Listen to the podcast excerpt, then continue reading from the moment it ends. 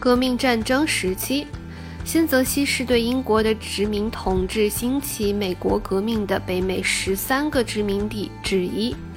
一七七六年七月二日，新泽西殖民地议会通过了一七七六年新泽西州宪法。两天后，北美十三个殖民地正式宣布独立，美国独立战争也正式开始。由于是许多重要战役的发生地，新泽西州便有了独立战争的十字路口的名称。一七七六年十二月二十五日的特伦顿之役中。乔治·华盛顿的军队渡过了德拉瓦河，成功偷袭没有准备的英军。一个星期之后，独立军于1777年1月3日在第二次特伦顿之役迫使英军停止前进，并在普林斯顿之役中成功的偷袭英军。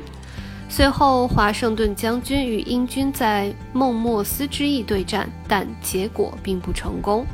一七八三年夏天，大陆会议在新泽西学院（后改名为普林斯顿大学）的拿骚楼举行了第一次会议。此次会议自动的使普林斯顿成为美国的第一个首都。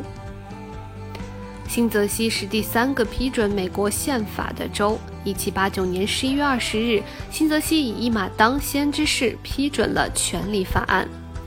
一七七六年的新泽西州宪法授予拥有财产的所有居民投票权，其中包括包括女性以及黑人。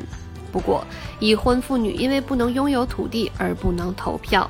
这种不清楚的定义导致了许多的争议。